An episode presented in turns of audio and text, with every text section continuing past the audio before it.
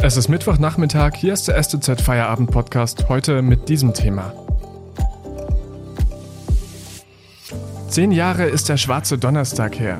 Neue Dokumente legen nahe, dass eine Eskalation hätte verhindert werden können.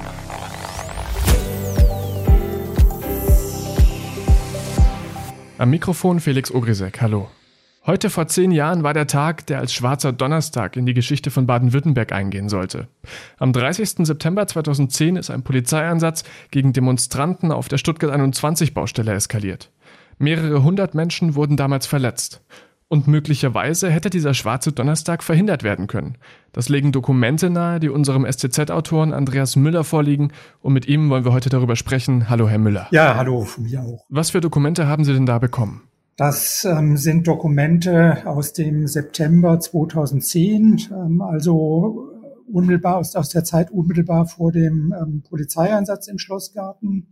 Ähm, es ist eine sogenannte Kommunikationsstrategie, die von der Bahn in Auftrag gegeben wurde bei einer großen PR-Agentur. Ähm, Hintergrund war, die Projektbefürworter ähm, waren damals ähm, ziemlich in die Defensive geraten. Die Gegner wurden immer stärker. Die Fronten waren verhärtet und ähm, man hat sich überlegt, ähm, wie kommen wir da wieder nach vorne. Ähm, dieses Konzept bestand im Grunde aus zwei Teilen. Zum einen hat man sich Gedanken gemacht, wie, wie können wir die Vorzüge des Bahnprojekts besser herausstreichen. Da gab es dann ganz unterschiedliche Vorschläge, ähm, zum Teil ganz kuriose. Ähm, es sollten zum Beispiel heimische Künstler eingesetzt werden zu Konzerten auf der Baustelle. Gedacht hat man da an die Fantastischen Vier. Ich glaube nicht, dass die was davon wussten. Dann bin mir auch überhaupt nicht sicher, ob die dazu bereit gewesen wären. Die andere Überlegung in diesem Konzept war, wie geht man mit den Kritikern dieses, ähm, dieses ähm, Projekts um? Ähm, da war die Analyse, es sind eigentlich nur einige wenige Organisationen ähm, und auch Einzelpersonen, ähm, die den Kern des Widerstands bilden. Genannt wurde da unter anderem der Schauspieler Walter Sittler. Ähm, und ansonsten gäbe es da ganz viele Mitläufer im Widerstand, Organisationen, Personen und so weiter. Und ähm, wenn es gelinge, ähm, ähm, den Widerstand zu spalten, dann sei das schon mal, dann sei schon mal etwas gewonnen. Eine andere Überlegung war, ähm, kritische Presseberichte zu lancieren über den Widerstand. Wörtlich heißt es im Konzept, man solle die Radikalisierung und Unangemessenheit des Widerstands ähm, herausarbeiten. Und einer der Punkte ähm, in dem Konzept ist, ähm, es seien einzufangen jene Parteimitglieder, die einen Baustopp forderten. Und äh, eine, die eingefangen werden sollte, ist die heutige Kultusministerin Susanne Eisenmann. Genau, Frau Eisenmann war damals vor zehn Jahren noch Bürgermeisterin, zuständig für Schulen in Stuttgart. Und auch sie ähm, hat ähm, die Zuspitzung der Situation um Stuttgart 21 mit Sorge gesehen und hat dann einen Vorschlag gemacht. Sie hat nämlich gesagt, lasst uns doch eine befristete Baupause einlegen, um die Gemüter zu beruhigen, um die Front, um die verhärteten Fronten wieder aufzubrechen, um ins Gespräch zu kommen. Ähm, ein ziemlich vernünftiger Vorschlag, finde ich, aus heutiger Sicht. Ähm, wenn man darauf eingegangen wäre, hätte sich vielleicht manche ähm, ungute weitere Entwicklung vermeiden lassen. Ähm, der Vorschlag fand damals auch einen gewissen Widerhall. Ähm, der Ordnungsbürgermeister der Stadt Stuttgart, Martin Scheirer, hat sich angeschlossen.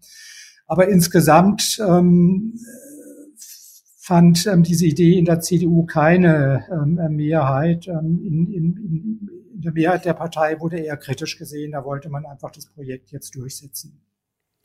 Nur ist der damalige Ministerpräsident Stefan Mappus von der CDU ja bei seiner harten Linie geblieben. Heißt das, dass äh, dieses Strategiepapier erfolgreich umgesetzt wurde? Das kann man so nicht sagen. Im Grunde hat sich dieses Strategiepapier erledigt mit dem ähm, Tag des Schwarzen Donnerstags. Ähm, eigentlich sollte ähm, dieses Papier am Abend ähm, ähm, dieses Tages ähm, von der Politik, von den Spitzen der Politik, der Bahn und zusammen mit den PR-Experten beraten werden. Ähm, aber nach der Zuspitzung im, im Schlossgarten ähm, herrschte natürlich Ausnahmezustand. da war ein, ein geordnetes ähm, ähm, ähm, Vorgehen gemäß diesem Konzept äh, nicht mehr zu denken. Ich glaube, es wurde auch ganz viel kaputt gemacht, auch was die öffentliche Zustimmung eingeht durch diesen ähm, Polizeieinsatz. Also was die PR-Strategen da vorbereitet ähm, hatten, ähm, war zu einem, hatte sich ja zu einem guten Teil dann erledigt äh, mit ähm, dem sogenannten Schwarzen Donnerstag. Andreas Müller war das, unser STZ-Autor. Vielen Dank bis hierher. Wir machen gleich Werte. Vorher gibt es ein bisschen Werbung. Wenn Ihnen dieser Podcast gefällt, denken Sie bitte daran, ihn auf Spotify oder iTunes zu abonnieren, damit Sie keine weitere Folge mehr verpassen. Wenn Sie die Stuttgarter Zeitung zusätzlich unterstützen wollen, dann geht das am besten mit einem STZ Plus Abo. Das kostet 9,90 Euro im Monat und damit bekommen Sie Zugriff auf alle unsere Inhalte. Außerdem ist das Abo monatlich kündbar. Unterstützen Sie Journalismus aus der Region für die Region. Dankeschön.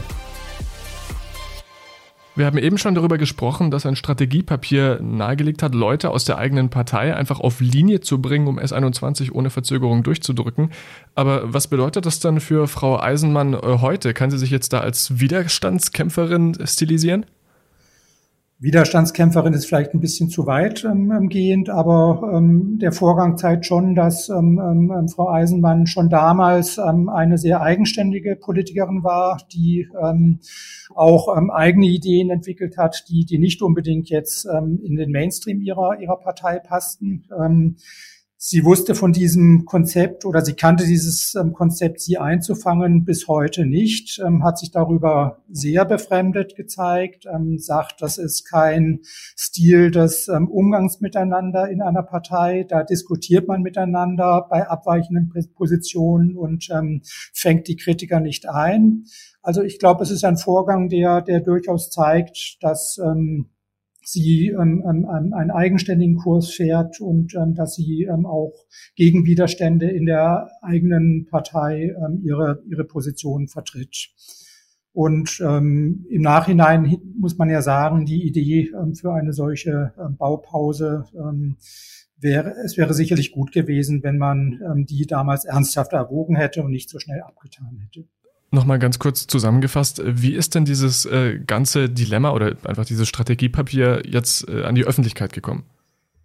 Das ist eine ziemlich kuriose Geschichte. Ähm, der ähm, Polizeieinsatz am Schwarzen Donnerstag ist ja schon vielfach aufgearbeitet worden inzwischen von der Justiz, ähm, vom Landtag.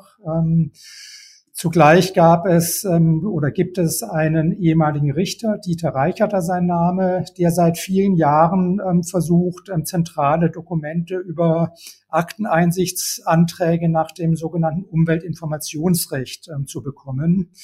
Ähm, dieses Recht, dieses Auskunftsrecht greift deshalb, weil damals Bäume gefällt wurden.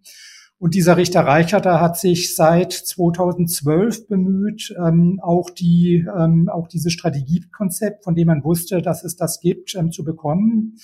Erst hat das Staatsministerium gesagt, nein, das rücken wir nicht raus, ähm, weil, das war die Begründung, die Bahn gesagt hat, kommt überhaupt nicht in Frage. Da sind Geschäftsgeheimnisse von uns ähm, berührt, die dürfen nicht an die Öffentlichkeit geraten. Dann hat das Verwaltungsgericht Stuttgart entscheiden müssen, hat gesagt, ähm, die Weigerung war okay, ähm, das Papier bleibt unter Verschluss.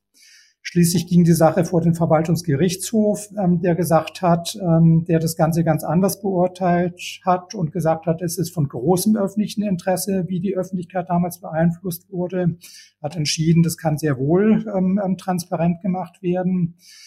Daraufhin ist die Bahn nochmal vor, vor Gericht gegangen, nämlich vor die letzte Instanz, das Bundesverwaltungsgericht in Leipzig und hat dort in diesem Punkt vollends verloren. Sieben Jahre nach dem Antrag äh, musste das Konzept dann also ähm, schließlich herausgegeben werden. Und ähm, so ist es jetzt ähm, letztlich auch bei uns gelandet. Aber warum hat Stefan Mappus sich damals für so ein rigoroses Vorgehen entschieden? Man muss sehen, Baden-Württemberg stand damals wenige Monate vor der Landtagswahl. Stefan Mappus hatte das Land, das Amt geerbt ähm, von seinem Vorgänger Günther Oettinger und ähm, wollte zum ersten Mal vom Wähler bestätigt werden. Ähm, jeder Politiker braucht ein Image und ähm, Mappus hat für sich immer das Macher-Image gepflegt. Ähm, er wollte derjenige sein, der die Dinge ähm, realisiert, ähm, der zupackt. Ähm. Und was sagt Stefan Mappus heute zu seinem damaligen Strategiekonzept?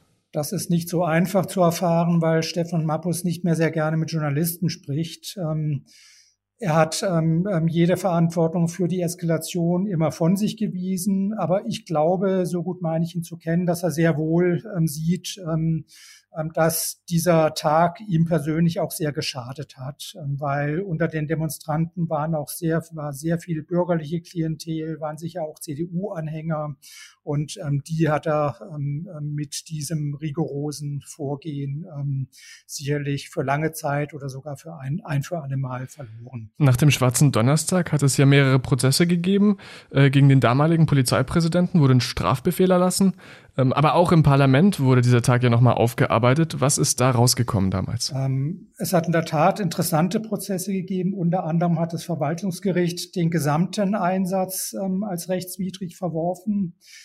Im Parlament hat die Aufarbeitung mehrere Jahre gedauert. Ähm, zum allerersten Mal in der Landesgeschichte, wenn ich es richtig überblicke, gab es zwei Untersuchungsausschüsse zu einem und demselben Thema.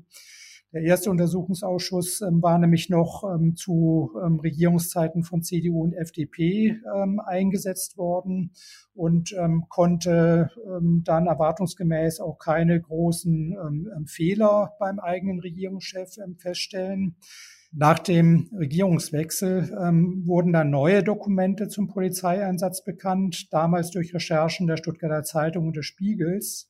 Und umgehend nach deren Bekanntwerden wurde ein neuer zweiter Untersuchungsschuss eingesetzt, Untersuchungsausschuss eingesetzt, diesmal von der ähm, grün-roten Mehrheit. Ähm, der dann doch zu einem deutlich anderen Ergebnis ähm, kam als der erste, der nämlich gesagt hat, ein unmittelbarer Einfluss ähm, der Regierung Mappus auf den Polizeieinsatz habe sich nicht feststellen lassen, aber spreche doch sehr viel dafür, dass da zumindest eine indirekte Einflussnahme stattgefunden hat. Ähm, ein Beispiel, die entscheidende Besprechung vor dem Einsatz am Schwarzen Donnerstag hat im Staatsministerium stattgefunden, im Beisein des Ministerpräsidenten, ähm, was höchst ungewöhnlich ist. Normalerweise sind ähm, Regierungschefs nicht bei solchen ähm, Besprechungen der Polizei dabei.